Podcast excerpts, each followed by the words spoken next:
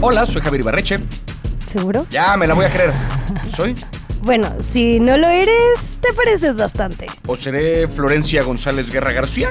Mm, esa soy yo, no quieras, no quieras ponerte en mi lugar. Ay, y hoy tenemos cinco nuevos mundos para explorar de la mano de Black Mirror. Es verdad. ¿Estás listo? Nadie nunca está realmente listo para Black Mirror, pero vamos a darle. Bienvenidos, amigos y amigas, a un nuevo episodio de Continuar Viendo. Un podcast de Netflix 99% para ti. Hablando de Netflix, ¿ya sigues a Netflix Lat en redes? Deberías. Eh, una cosa más en caso de que alguien no haya visto aún la temporada nueva de Black Mirror, este episodio contiene spoiler. Pequeño detalle. Así que si no han disfrutado la sexta temporada de Black Mirror, vayan a verla y luego nos encontramos aquí para debatirla juntos. Ahora sí, quien avisa no traiciona. El lado oscuro de la era tecnológica en la que se vive, la paranoia de ser vigilados, como en un panóptico los usos terroristas de las nuevas herramientas y su relación con la experiencia cotidiana. En esta temporada, Charlie Brooker, creador y escritor de Black Mirror, reflexionó sobre su esencia y buscó desafiar las expectativas de la audiencia. El objetivo era ofrecer historias extrañas e impredecibles, rompiendo con las convenciones habituales. Buscó cuestionar las suposiciones sobre el programa y superar sus límites. Que aquí básicamente son cinco episodios que conforman esta temporada. Tres episodios que van como dentro de la tradición de Black Mirror, de lo que ya estamos acostumbrados a que haga Black Mirror, y dos episodios que, como buscaba justamente Charlie Brooker, rompe por completo la expectativa de lo que esperamos de un episodio de Black Mirror. Tan rompe la expectativa que ni siquiera creo que podremos llamarlo ciencia ficción. Cuando el resto de la serie como que sí entra en esa definición. Vamos a irnos paso por paso, capítulo por capítulo, para irlos desglosando un poco, pero sepa que no es una temporada ordinaria y tiene capítulos que van a dar bastante de qué hablar. Algo que a mí me llamó la atención fue que eh, normalmente en Black Mirror siempre veíamos como una cuestión súper futurista. Y en esta vemos que está en el pasado cercano o en el presente de alguna forma, ¿no? Sí, pero ya por ejemplo, el primer primer capítulo de la serie de Black Mirror es el capítulo del primer ministro y el cerdo. Que es un capítulo que realmente no requiere de ninguna cosa tecnológica que no exista. O sea, la, el, el, digamos, una plataforma de videos es como la mayor amenaza tecnológica que existe en ese episodio. El chiste es lo que hace la humanidad con ella. Vámonos ahora sí que con el primer capítulo de Black Mirror, que según yo es el que parte de una tecnología que ya tiene sus bases en la realidad actual, pero llevada a una versión muy muy extrema para una premisa que es de verdad como de película de terror. El capítulo en cuestión es Joan is Awful. O sea, se puede traducir como Joan es de la verga, más o menos, ¿no? Es este un poquito el título en español. Eh, la premisa de este capítulo es una mujer promedio de nombre John, tiene un trabajo corporativo, un día de mierda, por ahí la busca su ex. Después de un día de mierda, llega a su casa a ver la tele con su novio y cuando prenden Netflix se dan cuenta que existe una serie protagonizada por Salma Hayek que cuenta la vida de John. El día de mierda que ella acaba de tener con lujo de detalle llevado a una ficción en pantalla para que lo pueda ver todo mundo. Básicamente es a través de inteligencia artificial, a través de CGI, a través de una bola de cosas que de nuevo ya existen ahorita pero llevadas a una versión más extrema, puede existir una serie que se crea y se produce al momento y replica la vida de una persona que sin saberlo firmó su consentimiento para que su vida fuera utilizada en pantalla. Tú que traes el pelo igual al de John, ¿qué opinas de este episodio? Yo solamente estaba pensando, por favor, por favor, que no sea un personaje tan terrible porque me va a traer una publicidad espantosa. Ay. Es que si, no, si solo lo están escuchando y no están viendo nada, trae el mismo peinado. El mismo, el mismo, el mismo. Por favor, Netflix, ¿por qué no me dijeron? No, porque me hubieran dicho.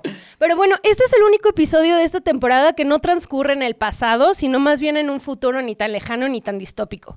Está inspirado en cómo eh, la serie de Dropout trató la historia de la CEO de Theranos, Elizabeth Holmes, que Sí. vendió como pues una, un intento de crear este una Una muestra de una muestra de sangre y te podía dar como todo tu historial y no sé qué, y pues fue una farsa. Entonces, pues estás viendo todo el tiempo como un reality show sucediendo y entonces ves a Joan como toda frustrada de que está viviendo, pues imagínate que todo el tiempo estás viendo un reality de ti, ¿no? Sí, y que ni siquiera es un reality porque todavía el ejemplo que tenemos acá de The Dropout, pues estamos hablando de una versión, digamos, de una dramatización de un caso real sobre una mujer que sí estafó a un chingo de gente y que puso además en peligro la vida de un montón con un análisis de sangre que a lo mejor no servía. O sea, es una cosa como ya que raya en lo criminal. Ella en este momento creo que está en la cárcel o enfrentando una condena importante. En el caso de Johnny Soffel tenemos la vida de una mujer ordinaria. Una mujer como cualquier otra que de pronto ve su vida replicada en pantalla y aparte la serie está diseñada justamente para que la gente la odie. Nos explican en un momento que es eh, inteligencia artificial que crea un guion a partir de que escucha tus conversaciones y lo que dices durante el día en tu teléfono. CGI que se trabaja en conjunto con la inteligencia artificial que crea estas imágenes que vemos en pantalla. O sea, no son actores reales los que estamos viendo. En algún momento eh, llega a contactar a Salma Hayek, que es la que protagoniza esta historia. Nos enteramos que no es Salma Hayek, sino una versión digital de su cara la que prestó para hacer esta serie. Arman un complot ahí juntas y hay una parte bien crucial que es cuando tiene la entrevista eh, una reportera con la creadora de la serie, la presidenta de este como Netflix ficticio que juega Black Mirror. Que se llama Streamberry. Que se llama Streamberry, donde ella habla de cómo la reportera le pregunta, ¿por qué awful? O sea, ¿por qué el enfoque de la serie tiene que ver con esta parte negativa?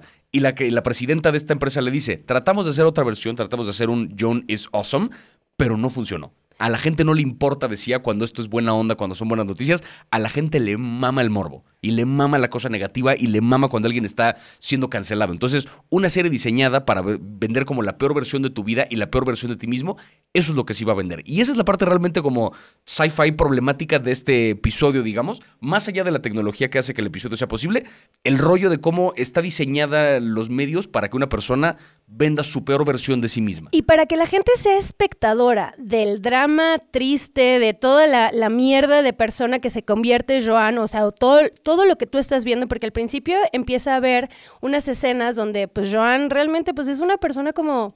Eh, así como que te dices, güey, haz algo con tu vida, reacciona de alguna forma, ten una postura. No, solamente es una persona culera culera y ya está.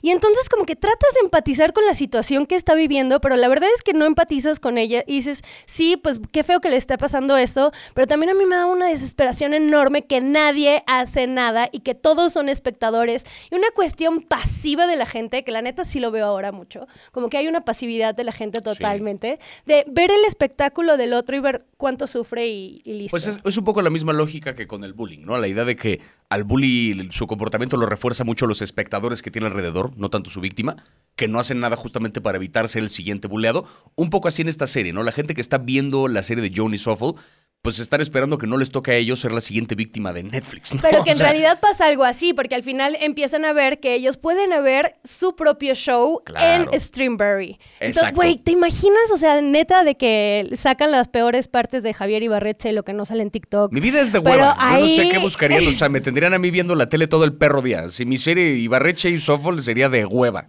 Cero emis, sí. Pero bueno, eh, mientras eso ocurre, hay un capítulo de Black Mirror que también habla de la toxicidad de de los medios, también habla como del consumo masivo de, de, basura, pero desde un lugar diferente porque aquí nos vamos un poquito al pasado. El capítulo se llama Locke Henry.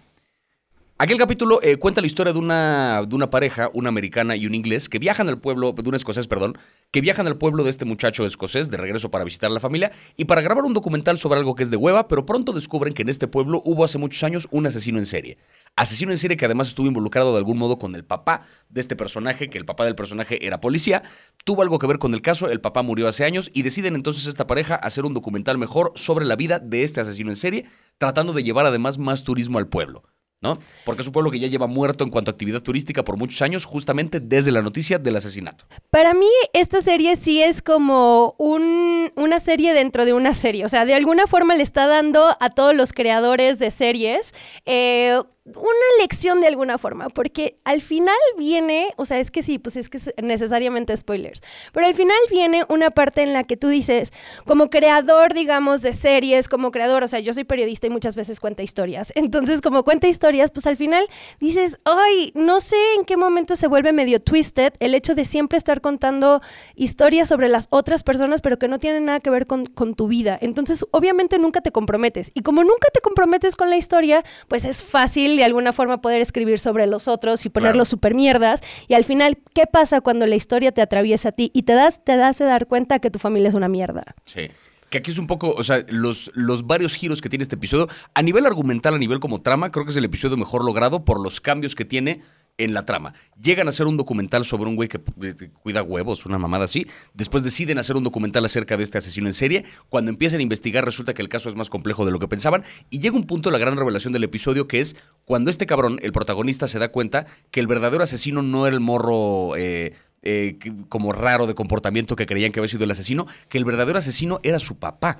El policía que durante muchos años fue alabado por el pueblo porque pues recibió un balazo en la investigación de este asesino, resulta que él era el verdadero asesino que trabajaba en conjunto con este muchacho que ni siquiera sabía bien lo que estaba haciendo y que la mamá de este cabrón que sigue viva y que le entrevistan para el documental jugaba dentro de esta cosa sexual torcida que tenían, secuestraban a sus víctimas y las llevaban a un sótano, las torturaban, ellos se prendían haciendo eso, grababan videos de por medio.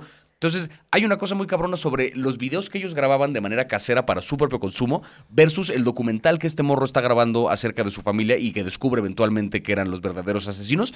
Hay una cosa muy perversa del querer llevarlo todo a una pantalla, del querer materializar en video nuestras experiencias, tanto buenas como malas, como las más torcidas, para después poder disfrutar. O sea, como que la experiencia no se completa cuando lo estoy viviendo, sino cuando después veo un video de lo que estuve haciendo.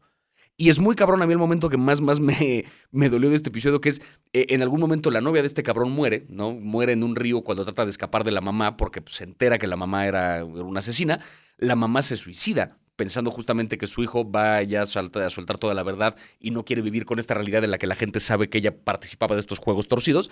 Y como un año más tarde, este cabrón saca por fin un documental sobre la historia que vivió en este pueblo, sobre cómo su novia murió, que su mamá era asesina. Y hay una conversación que tienen en la premiación después de que les dan el, el award hacia mejor documental, no sé qué chingados la productora del documental está hablando con alguien más y, oye, estamos pensando en llevarlo a un drama. ¿Te interesaría interpretar a la novia? Porque estamos buscando a alguien que tal. O sea, no han pasado ni dos minutos desde que este güey se enteró que su familia eran asesinos, que su novia se murió, que su mamá era una pinche pervertida y ya están vendiendo su historia para convertirla en un drama tipo el de Dahmer que vamos a ver después porque qué diversión ver la historia de un asesino. Y donde además apenas ni le dan casi el crédito, apenas aparece, está como dentro de ahí, ves toda la producción, toda la faramaya, la alfombra roja y pues él como, bueno, ok.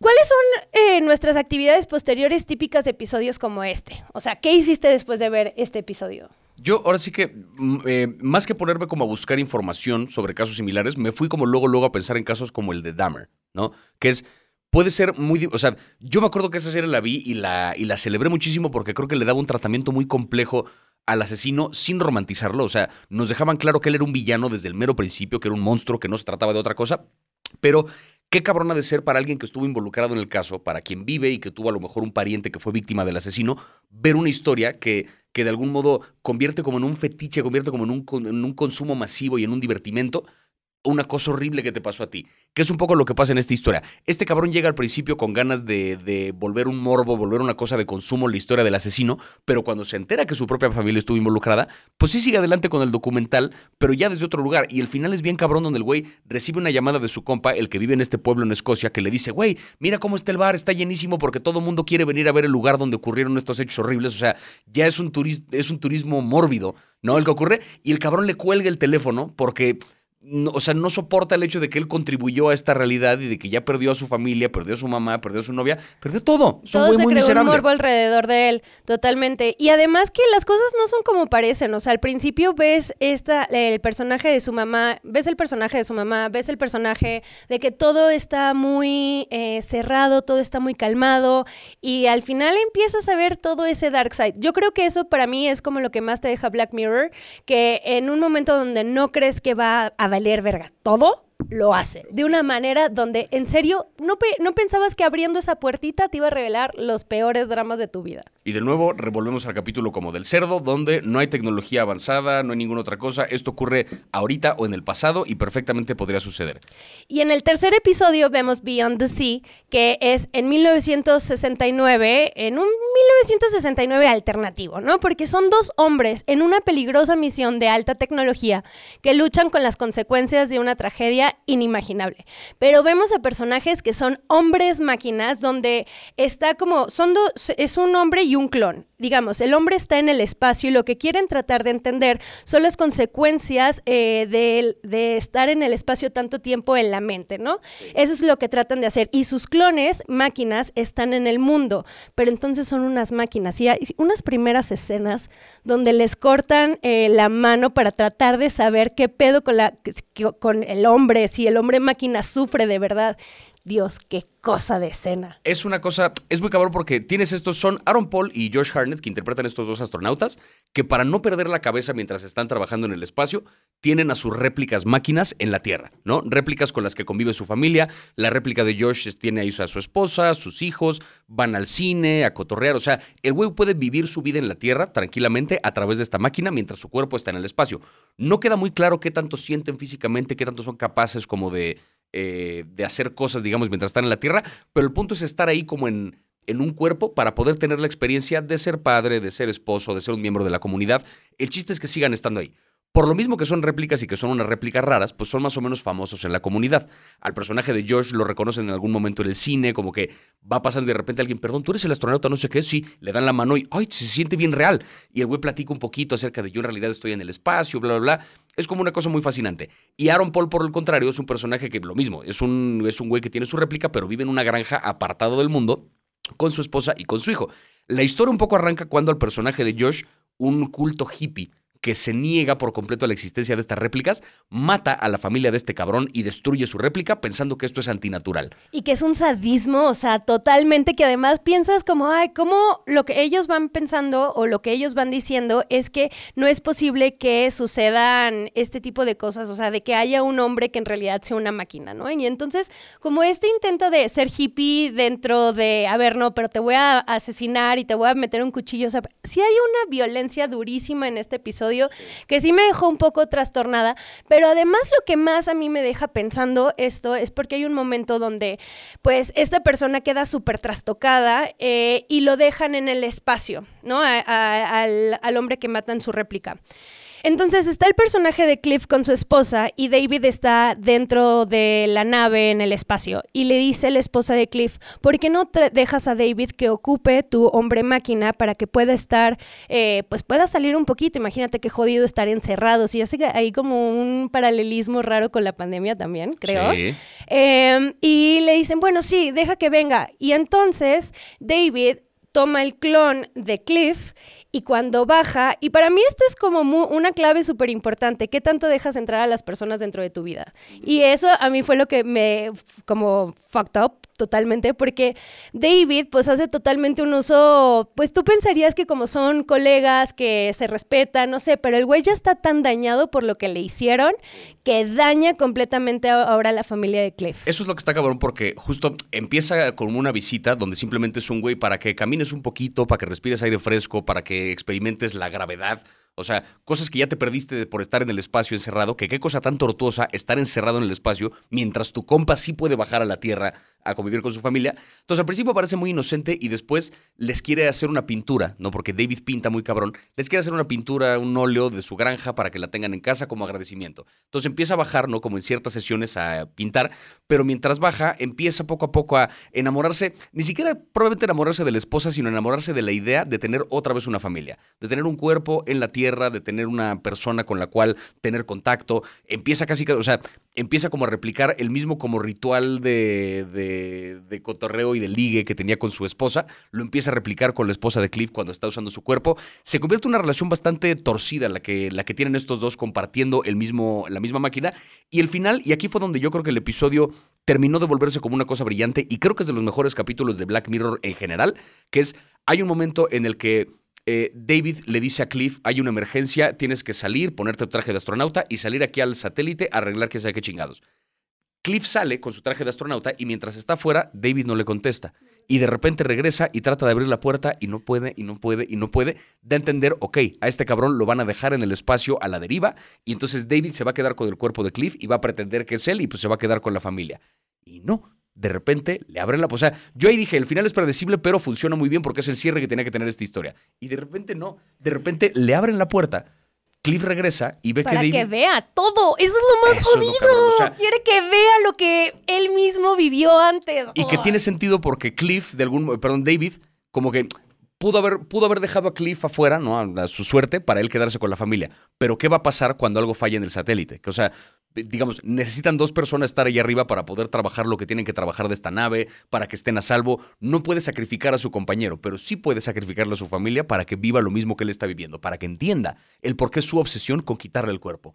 O sea, Es una historia que tiene un final muy perturbador, muy al estilo de Black Mirror, pero que nos habla justamente de las consecuencias psicológicas de un encierro, eh, lo que implica tener como un avatar de tu cuerpo en otro lado, lo que implica usar el de alguien más. Y aplausos de pie a Aaron Paul por la actuación que se avienta, porque cuando su cuerpo lo está usando Cliff y cuando lo está usando David, son dos personajes diferentes.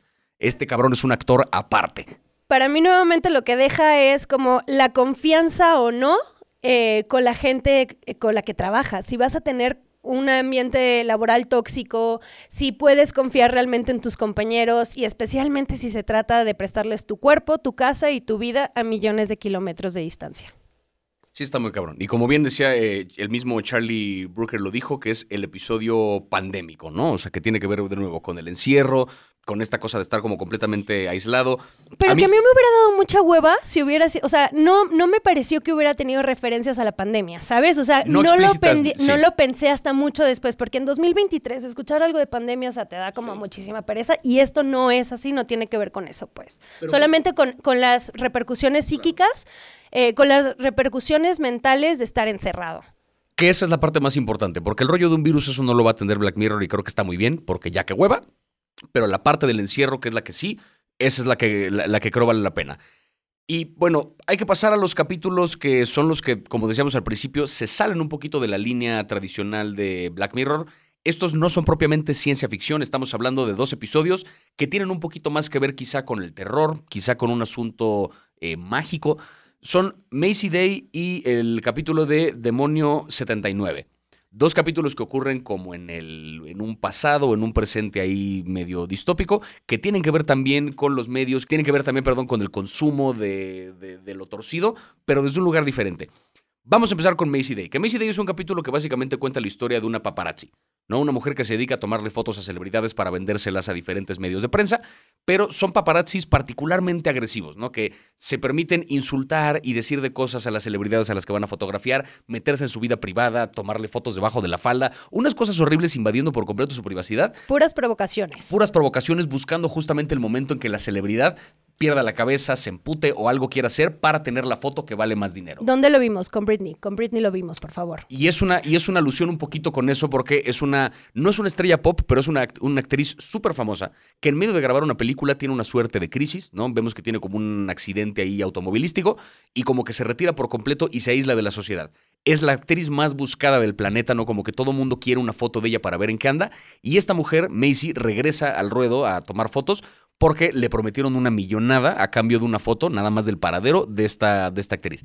Empiezan a buscarla y rastrean con que está en una clínica de rehabilitación y ahí es donde la cosa tiene como un giro peculiar. Bueno, este episodio también está ambientado en el momento justo antes de que cada persona tuviera una cámara de alta definición o una cámara en su teléfono, ¿no? Entonces, digamos que podría ser como mediados de la década de los 2000 y para mí es como hay un conflicto interno que la chava se está preguntando de que sabe que lo que están haciendo sus compañeros es bastante mierda porque son provocaciones pues que sí hablan como de una escoria social de que dices, güey, neta, como para, para tener tu chamba vas a hacer todo eso. Eh, y la morra como que se lo va preguntando.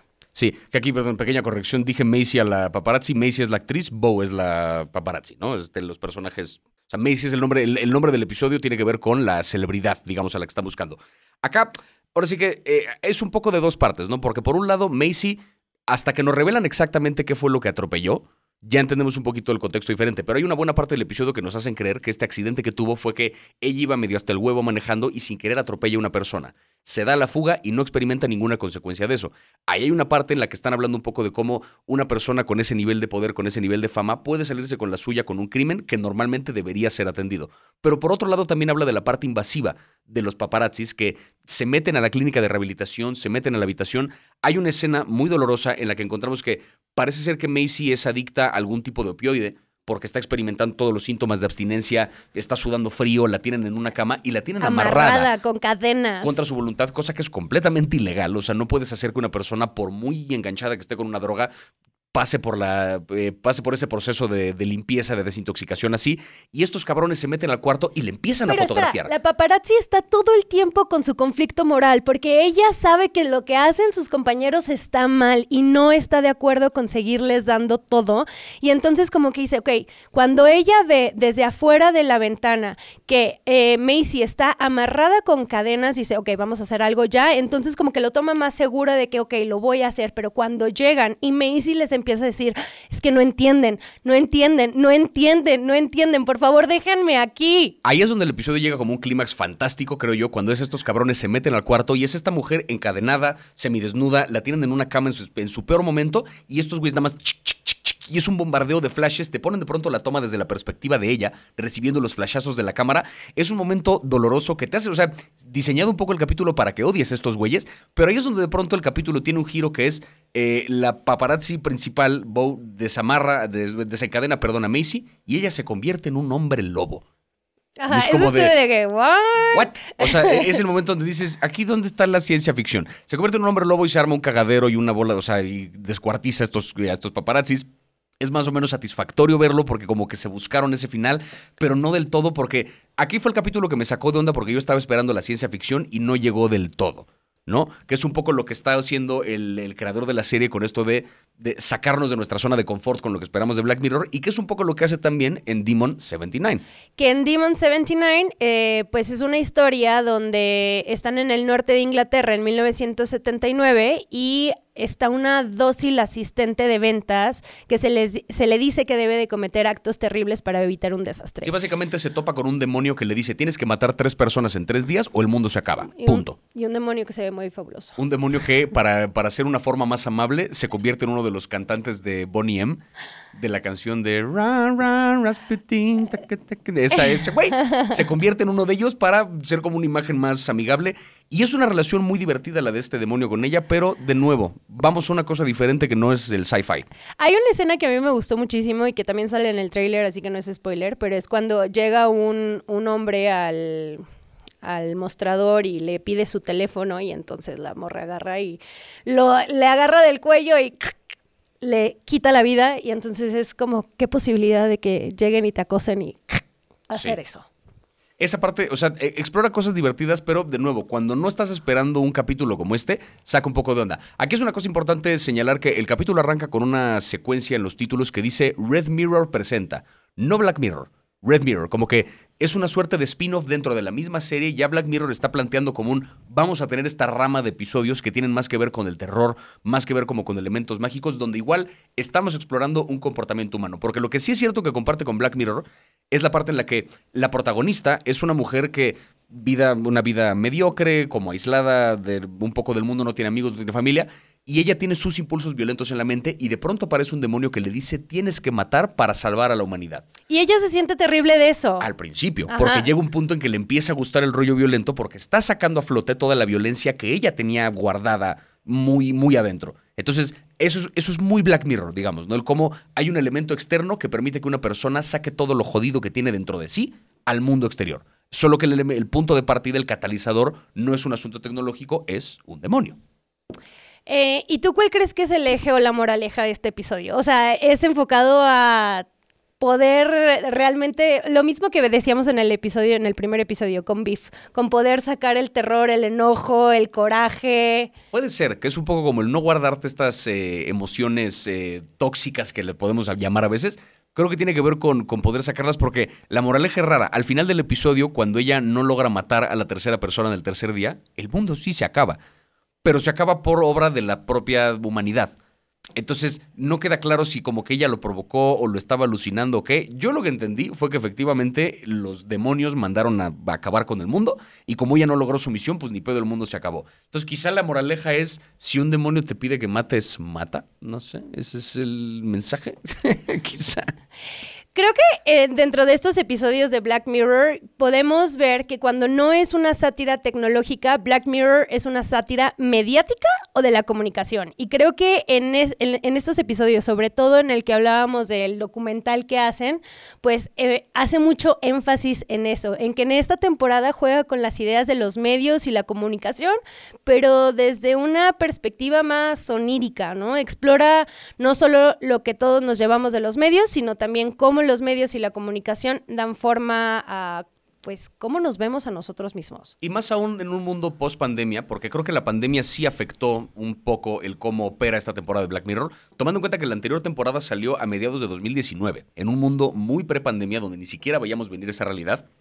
Hoy ya no es que los capítulos tengan que ver con un asunto de un virus o del contagio, es como la, parte que como humanidad creo que dijimos, qué hueva esto, no lo queremos ver en historias. Pero lo que tiene que ver con el encierro sí que se ha explorado en, eh, en varios formatos y es un poco lo que le apuesta Black Mirror.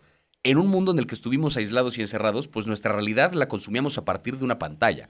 Veíamos lo que pasaba en el mundo a partir de nuestro teléfono, a partir de la tele. Entonces, Black Mirror justo como que ya no tiene que imaginar un mundo en el que la tecnología impera, ese mundo ya, existe. Lo único que hace es llevar una versión más extrema este mundo en el que nuestra percepción de la realidad tiene que ver con lo que nos alimenta una pantalla, lo que nos alimenta un medio.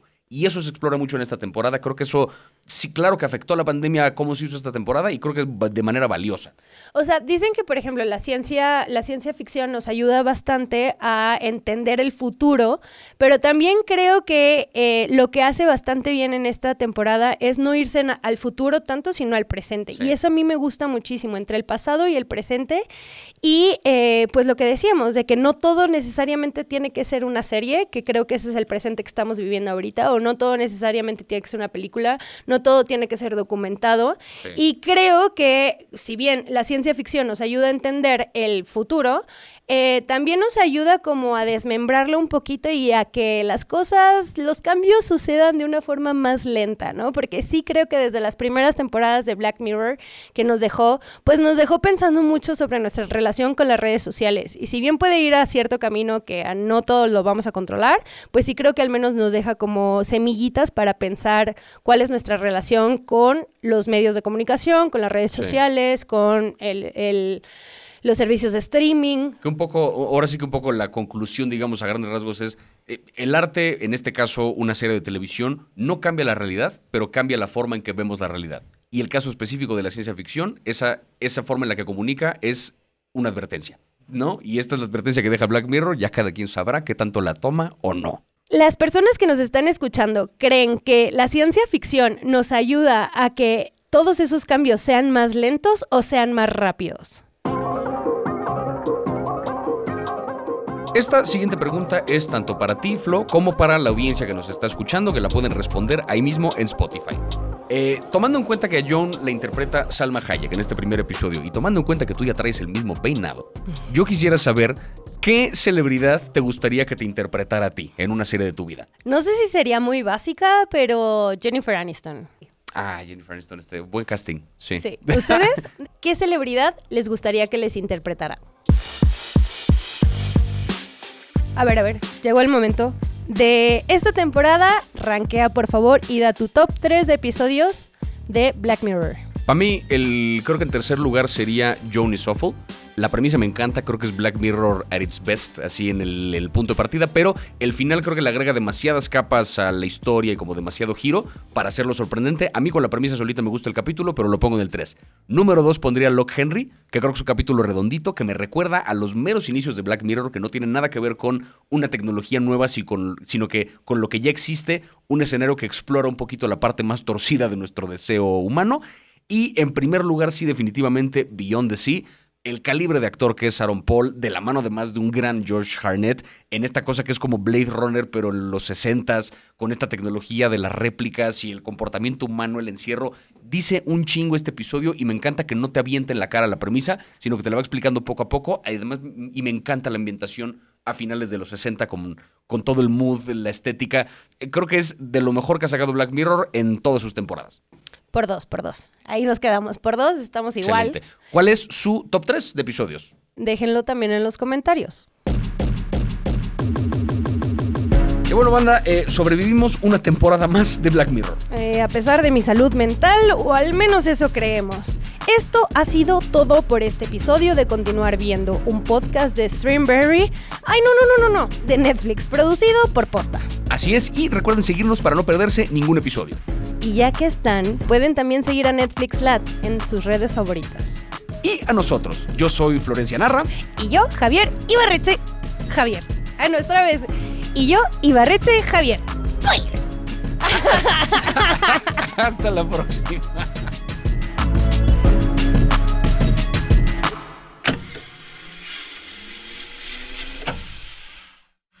¿Siguen ahí? Sí, sí, les tenemos un par de recomendaciones de cosas que más o menos tienen que ver con Black Mirror y con lo que hablamos en este episodio. Yo les quiero recomendar la serie de Clark, una serie sueca que cuenta la historia del de, eh, tipo que básicamente fue el autor del síndrome de Estocolmo. Un criminal que era tan carismático, tan de, de buen verbo, que terminaba enamorando a muchas de sus víctimas y que a partir de un caso real de un robo que llevó a cabo en Estocolmo, surge entonces el término del síndrome de Estocolmo, esta idea de encariñarse con el secuestrador para un poco sobrevivir psicológicamente las circunstancias. Pongo esta serie en relación con Black Mirror porque bajo esta idea de casos reales llevados a la ficción, gente de la vida real interpretada en pantalla, creo que este es un caso contrario al de Johnny Soffol, donde es un tipo que seguramente en persona era nefasto, pero que la serie un poco lo, lo, pinta como un tipo carismático que sí termina cayéndote bien, que hasta celebras este espíritu que tiene de, ah, me vale madre, hago lo que quiera, porque además eh, Bill Skarsgård lo interpreta magistralmente. Es una serie muy divertida que además de nuevo basada en un caso real, creo que para cuestionarse un poquito el qué tanto de lo que vemos es cierto, tomando en cuenta que el narrador de esta serie, que es Clark, es un mentiroso patológico, vale mucho la pena para preguntarse estas cosas. Yo les quiero recomendar Intimidad. Es una serie donde vemos a una política, una mujer en la política en España, que cuando su carrera va súper a la alza, se filtra un video con contenido sexual de ella y eso hace pues que empiece a haber una serie de cosas que terminan en un final bastante trágico, pero que también raya en esa, en ese, en esa parte de tecnología, realidad y pues el dark side que puede haber detrás de las redes sociales.